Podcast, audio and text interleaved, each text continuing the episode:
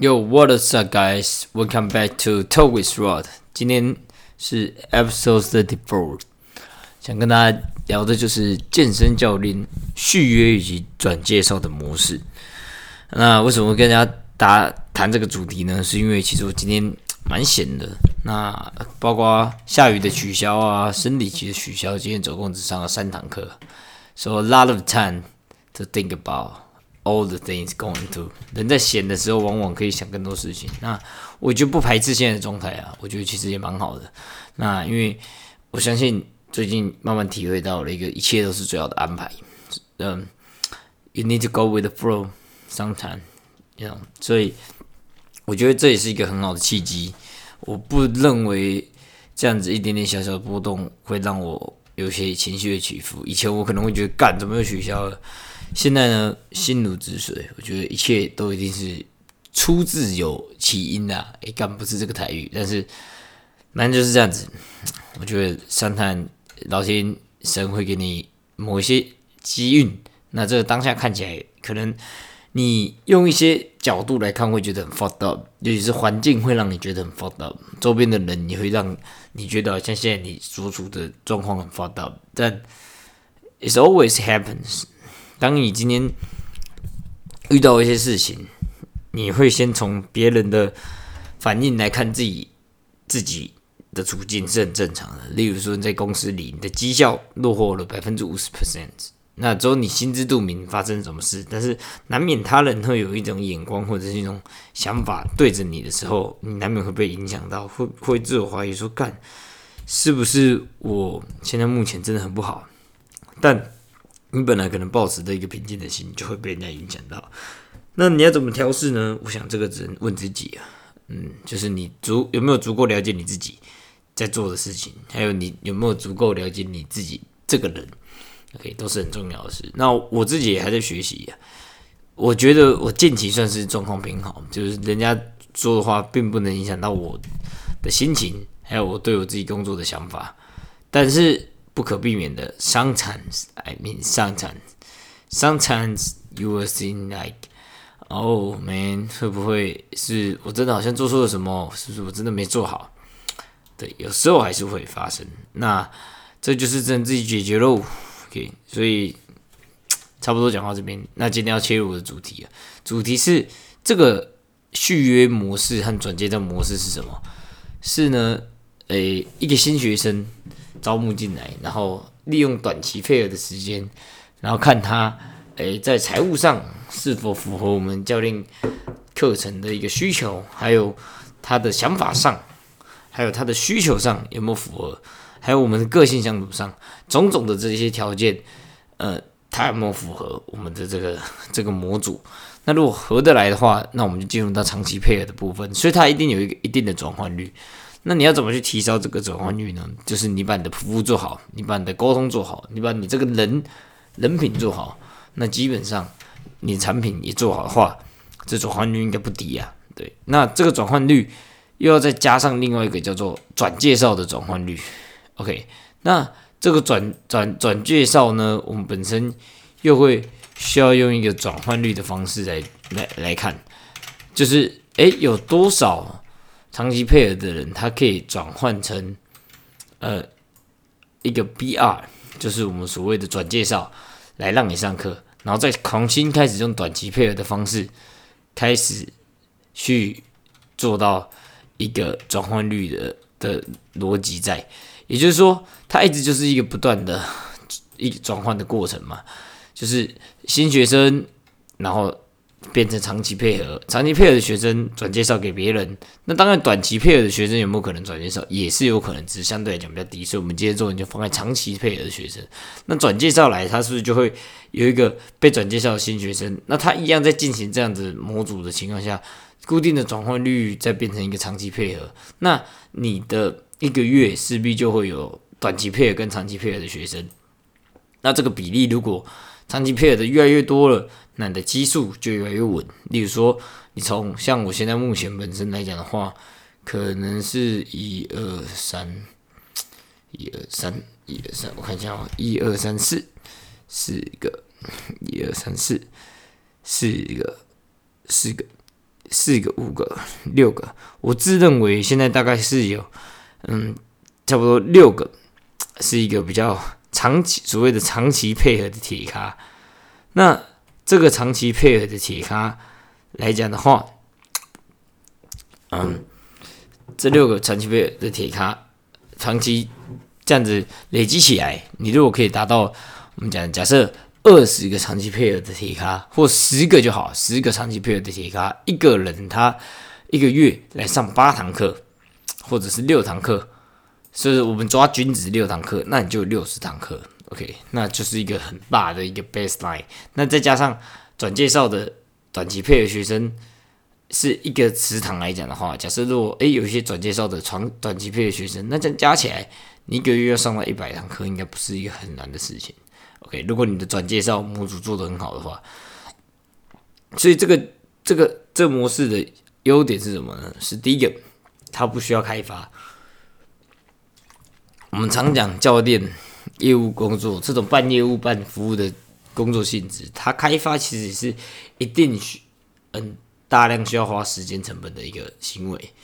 因为你开发，然后再要销售，然后还有转换成交率的部分，然后你还要就是。呃，花很多时间在做一个销售的部分，那这可能是很多人会在教练的工作想去避免的东西。OK，那我觉得他还是有一定的避免方法。OK，就是呃，开就是销售流程这个部分，你其实可以去避免它。如果用这个模组的话，再来的话就是靠口碑的宣传。嗯，像大 H 跟 KD 啊、Mike 一样，那。靠口碑的宣传，为什么对我来讲是一个好处？因为我觉得这种直人的精神是非常我向往的。就是诶，人家不是因为他哦广告很厉害，是因为哦他人家说他上的真的很猛，那找他上真的很有效果。这种靠口碑宣传，让人家有一种直人精神的感觉，你懂吗？就是有些完美店，它就是靠行销，但有些店它是哦这个真的厉害。例如说，我常常去吃到很多。所谓的巷弄美食啊，或者是嗯，诶很厉害的诶诶牙医，或者是诶很厉害的什么什么什么教练，然后然后听起来，你知道那种口碑宣传，你就会觉得哇，我这一个神秘的力量，这种感觉就非常的非常的好，就是你不你不刻意宣扬你的东西，但是人家却很推崇你这种感觉。这个就是一个很酷的感觉，很不经意的帅气，你可以这应该讲讲，所以这也是优点之一啊。对我来讲，再来的话，优点就是你上课起来会很扎实、很热情，因为每个人跟你的三观基本上都是很合的，然后他都是认同你这套逻辑，或者是认同你的口碑而来的，所以你基本上你可以非常有价值的上每一堂课，然后非常热情的上每一堂课。OK，而且因为你是认真在对待这些学生，所以你也会有那股能量，然后你也可以进入到心流，或许可以让你上班时间过得快一点嘛。至少我自己本体感觉是这样子啊。嗯，我觉得认真上课跟你在打混上课，或者是你在聊天上课，或者是你在聊天等下班时间，那种时间差别是哇巨大的。就像续约的，我下午在安排续约，你如果在那边干等，跟朋跟同事聊天，然后在那边晃来晃去。然后在那边用手机，然后你还在那边想业绩焦虑，然后跟跟同事比较，花很多时间在跟人家比较，还有想东想西的时候，Well, it take a long time to get get out of work. But 你如果坐下来认真去打续约的计划，学生的对比照，认真的去思考课表，哇，the time is fine, the time fine, OK, it's real, the time fine. 而且再来的话呢？如果你上课像我这样子八九点认真上那两堂课的时候，哇，时间真的超快，尤其是八，尤其是七点的那堂学生，告我就有上那一小时，感觉好像只过二十分钟一样。哇，看今天下课了，然后九八点也是一样，就是你感觉哇，他只是才刚来上课而已，他们怎么又下课了？才带两个动作而已，他怎怎么又下课了？所以那时间是过得非常之快，OK，所以这也是一个优势啊。那在那我们要谈到这个。模式的坏处，因为一个模式啊，它有好处，同时它一定有坏处嘛。那它的坏处是什么？我觉得它的坏处第一个最大的就是，waste a lot of resource from fitness factory。浪费了巨大的资源做健身工厂。如果你是健身工厂的员工，你做这样子的模式，其实是蛮浪费健身工厂资源。因为健身工厂它其实是一个，我认为资源蛮丰富，而且品质蛮好的。毕竟它的品牌广告行销其实都有花一定的预算在上面，也确实做得非常好。那你这样子靠自己做一个续约转换的部分呢，其实一部分呢也是在浪费健身工厂的资源。对，所以浪费很大多的资源在就是健身工厂的资源上面，因为其实这种资源呢，它呃是非常有有效益值，也是健身工厂花很多成本在。做流程的优化，还有行销广告上面，所以如果你是做这种闭锁式的呃学生循环的话，其实你也是把这组股隔绝在这种良好资源的外面，而且你也跟人家做一个反方向的一个操作，所以你应该也会负担起一些就是比较心态吧，就是诶，人家好像很轻松可以取得这个成交，但是你必须要花大的心力，这也是一个必须要考进考虑进去的一个坏处。再的话呢，就是你如果这样子搞的话，你一天就是你上一堂课所花费的时间，其实是别人的很多倍。因为如果说你要在家认真备课的话，然后你要去做到一个体态的记录，然后定期的做饮食的追踪，还有课后的观察、课后的辅导等等之类的话，其实一堂课的时间大概，嗯，人家是花六十分钟，you need to take about 嗯，ninety ninety minutes，over over even even two hours, so it's a it's a lot of time。我觉得它的成时间成本会比较大，所以在如果你今天的课程跟他人的价格是贩售的一样的时候呢，OK，这的问题就会比较大一点点，就会变成是说，嗯，你的这个呃。我们讲的效益比可能没有那么好。以公司的就是以公一个经营者的角度啊，一个经营者的角度，他确实效益值可能就呃没有来那么好。对，那在精神成本也会比较大，因为你会花更多力气在教学上，然后花更多力气在认真看这个课表上面，所以精神成本也会比较大。那这个这个这当然都是有解方的啊。第一个。你就排少一点课，精神成本就不会那么大了，对吧？那你如果怕时间花太多，是因为你上班时数太长，那你接少一点的课就会比较就可以解决了。但反过来这样子，你是不是薪水就变低？那如果你担心你薪水变低，你就可以透过课程抽成的调高，或者是价格的调高去改变就可以。那这些东西，当然我说的后面两个可能是以你现在在健身工程上面可能没有办法。操作到的部分，所以它这个部分呢，就会是一个潜在的一个这个模式的坏处。嗯，所以这个模式它有固定的好处，也有固定的坏处。但如果真要去解决我们所谓浪费健身工厂的资源的话呢，很简单的方法就是你的这个模式如果搞起来很稳定，你也可以得到你要的好处啊，不用开发。所以它是反面的，你浪费资源的同时，你也得到了不需要开发的好处。那你一堂课时间成本比较高，精神成本比较大，但是你也得到了上课起来比较扎实、比较有热情的这个好处，而且你的学生也确实都会有效果，这也是你得到的一个好处。所以总结，嗯，我自己未来会往这个方向前进吗？我觉得是，我已经慢慢的有在往这个方向做呃这件事情了，因为我本身觉得说。以这个模式的好处坏处来相较的话，我自己更喜欢它的好处更多，而且都非常多的。那原因其实是说，因为我自己本身的话，呃，当初到健身工厂，我也是，嗯，有一个想法，就是希望可以把这个续约跟转介绍模式给建立起来，给证明起来。那第二个，也就是我希望我做的事情，它真的是有价值的，确实是符合我。自己心目中对于健身教练课的这个这个东西的一个基本架构，就是有效果，然后有价值性，然后可以确实的让呃学生透过运动去改变身体的状况。这也是我一开始为什么会来健身工厂的一个原因。那不然的话，其实可以直接待到蜗居就 OK 了。所以呃，未来的话可能是会往这个方向前进，只是这路途中会做什么调整，可能是呃，发现如果这种状态不太 OK 的话，我对于健身工厂目前来讲，资源还是要去做到一个嗯追踪跟执行啊，对，因为我觉得如果我这个这个模式还没搞起来，或一开始比较不稳定的时候，完全不拿健身工厂的资源，我自己会被会被搞会被自己搞死，所以嗯，这个是我未来的一个。一个方向，那未来的话呢，会不会往自由教练去做一个发展跟加强？我觉得其实以我现在现况来讲的话，可能三三五年左右，嗯，把这个模式加强起来的话，然后确实去让它做运转，发现有效的话，我觉得还是会再回去考虑是以自由方自由教练去做一个发展。那为什么呢？是因为。什么具体的原因，我觉得是可以多开一集去做讨论。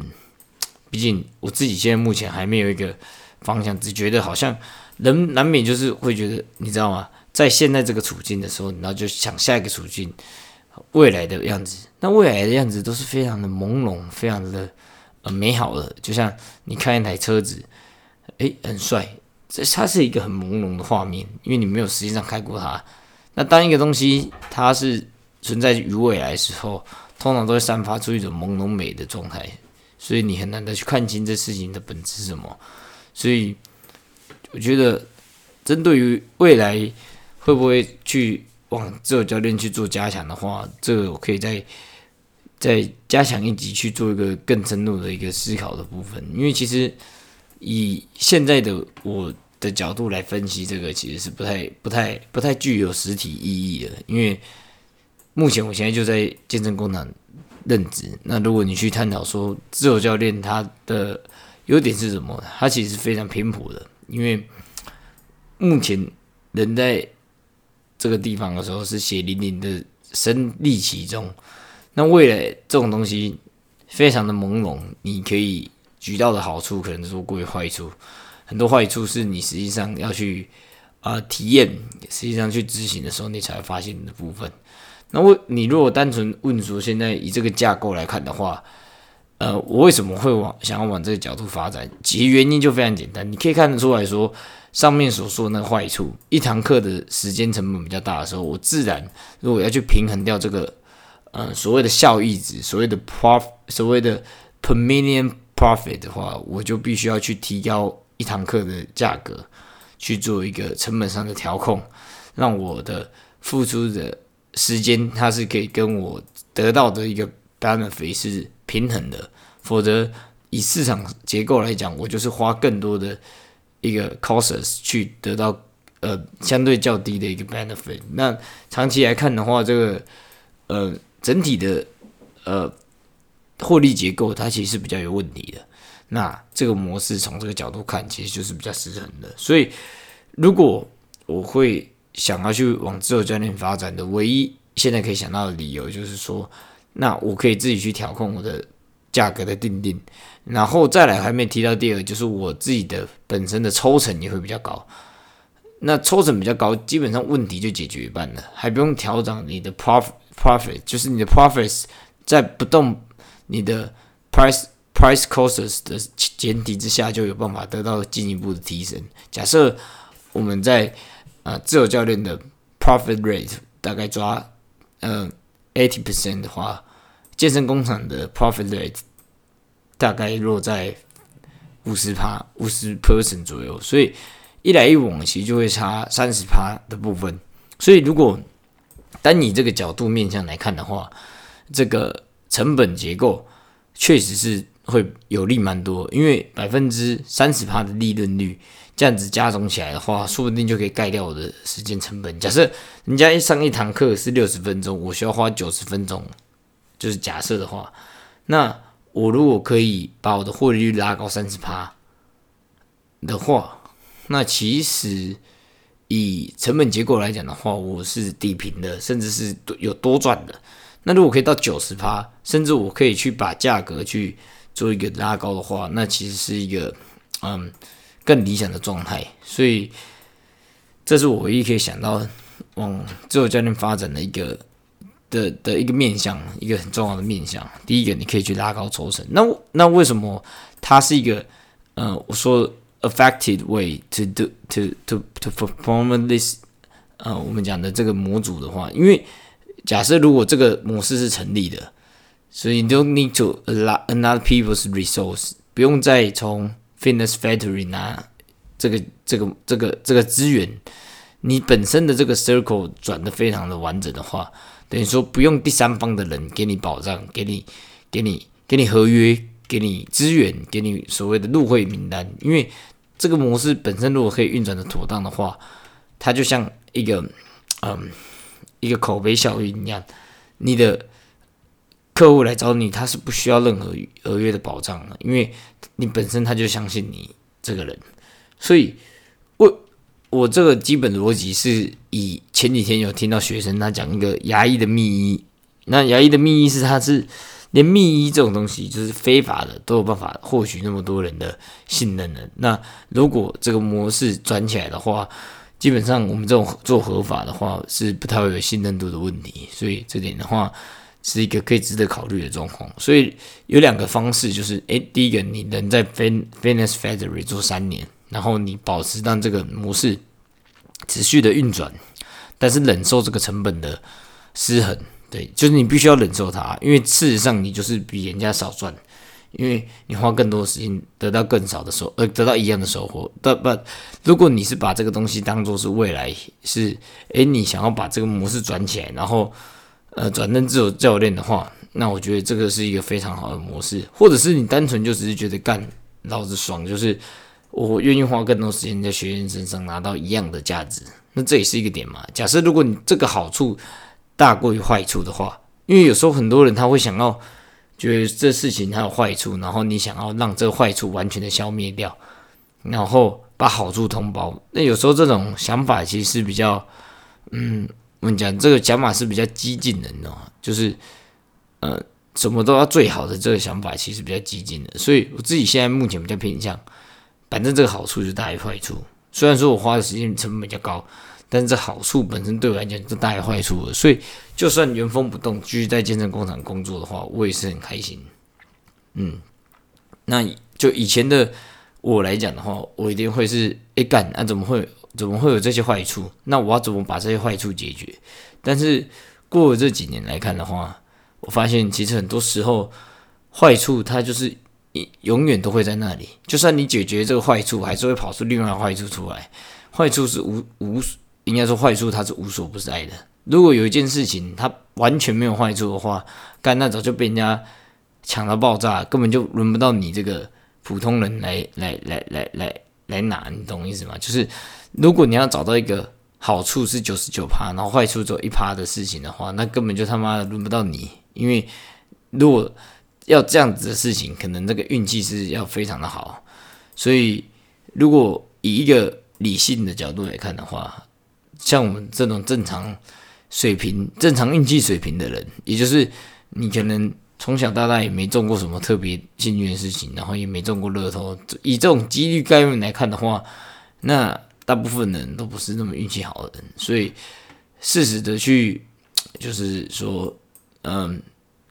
接纳一些坏处，容忍一些事情必有坏处的这种心态，其实在这个过程中也是呃学习到蛮多的一个部分。所以以我现在的状态，就像我第六点上面讲的，想往我会想往自由教练发展，但是如果呃没有往自由教练发展，我也会用愿意用这样的模式，因为本身的好处就大于坏处了。OK，那自由教练的这个这个发展只是要去抵平一些坏处啊，但我觉得。有时候，有时候其实不必要，对。但这次会有没有必要，那就是看时间了。因为时间久了，你的行动会证明你的想法。这是呃，这个是诶，这是前几天不知道在哪个地方看到的。但是这这点其实到嗯，觉得以以这样子走过来来看的话，我觉得这点还蛮蛮蛮有它的意义在。因为很多时候你。会过度的去思考，说我到底心里在想什么？但其实有时候，你所谓的想法，只是你当下，因为你可能整天都在都在弄一些有的没的，然后忙东忙西或者是耍废，你没有认真去体会到你自己的想法。那有时候你所谓的那个想法，只是你当下的感觉而已，你知道吗？可能你明天感觉就没了，你的想法也跟着淡去了。那那个想法真就变成只是你昨天那一天的想法而已，并不是你就是所谓永久性的想法。所以，如果是以这样的角度来来来看的话，你的时间流逝就随着时间的一个一个一个前进，你的行为确实真的是某种层面上会证明你的想法。So we just wait and see. OK. Peace.